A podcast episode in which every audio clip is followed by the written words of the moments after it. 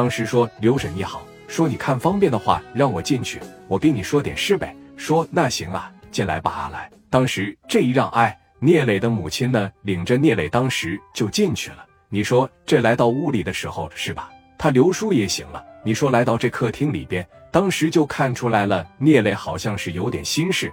这是他从小到大第一次借钱，这也是说聂磊的父母从小到大第一次借钱。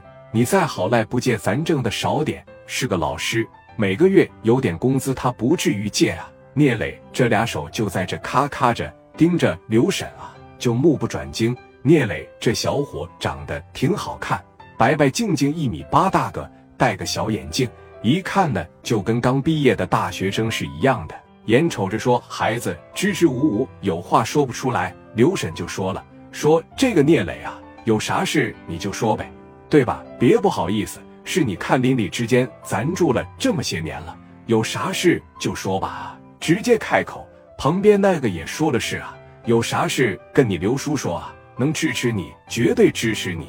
刘叔啊，是你看这是果真吗？果真你说吧，说你看我这从监狱里边回来了以后啊。”一直也没啥事，村里边也不好给我安排工作，我这重点还不会。你看，我觉得上市里边去批发点皮鞋啥的挺好。我上温州去一趟，然后我带着皮鞋回来上市里摆摆摊。真要是干二年，手里边积累好了以后呢，我就整个小门市卖卖皮鞋。将来我就合计吧，把我爸把我妈他们接走。但是说现在你看做生意吧，还差这个两三千块钱的本。钱你看能不能接聚接聚啊？说完这句话，你也得自个把脑袋就扒拉下来了。在那个年代，本身你是罪犯，你被教养过，哎，你再出去借钱，他特别害怕说遭到别人的拒绝。本身你像四邻八村戳尾巴根子的就多。说到这句话的时候啊，刘叔一巴掌嘴，这艳土吧。紧接着聂磊又说了，我也知道，你看我哥在城里这两年卖摩托车卖的挺好，挣了点钱。我这不多借两三千也行，你要是说手里边不那啥的，先花三百、二百、三百、五百的都算，我肯定会第一时间还给你。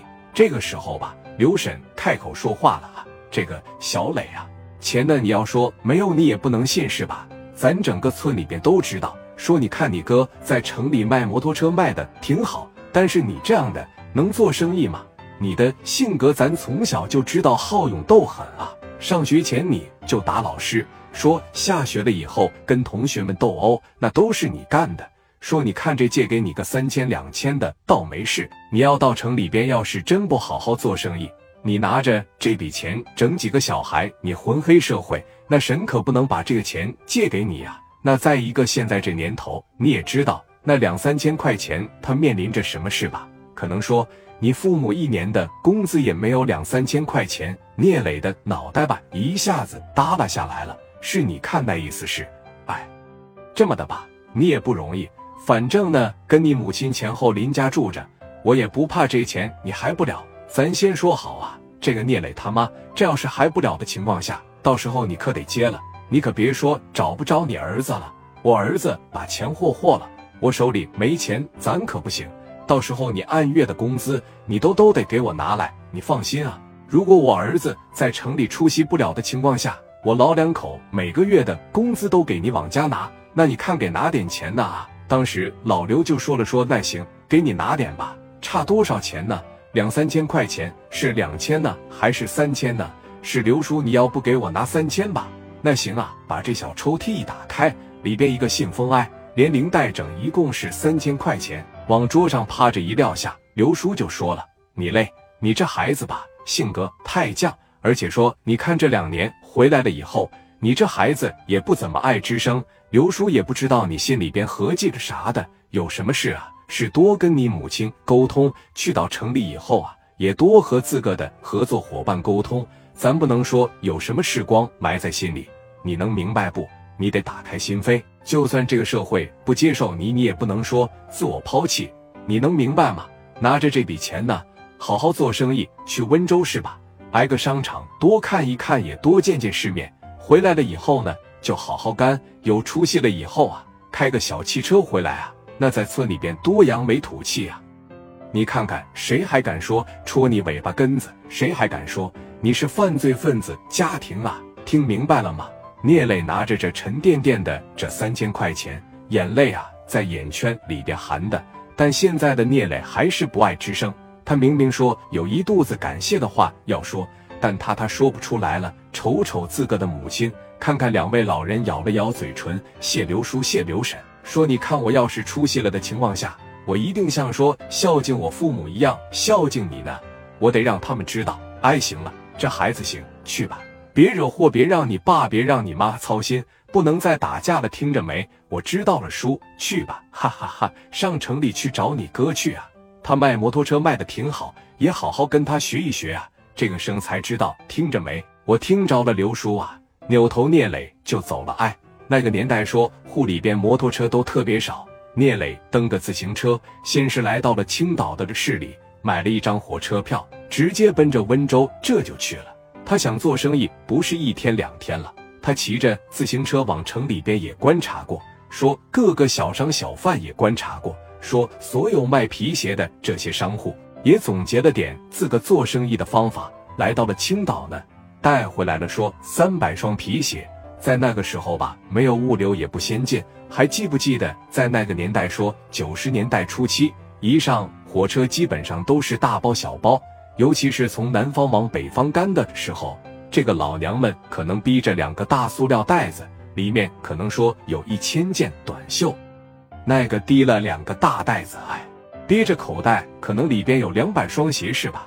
可能这里边有三百条牛仔裤。那个时候都是人人力来完成这些事，对不对？聂磊也是，好几个大编织袋子，他也付不起运费。我手里边就这五千来块钱，我来到市里，我还得租房子，我还得租摊位，对吧？我还得吃饭，我还得生活。所以说，一嘛就全是自个拎着好几个大编织口袋，就往火车上开始挤。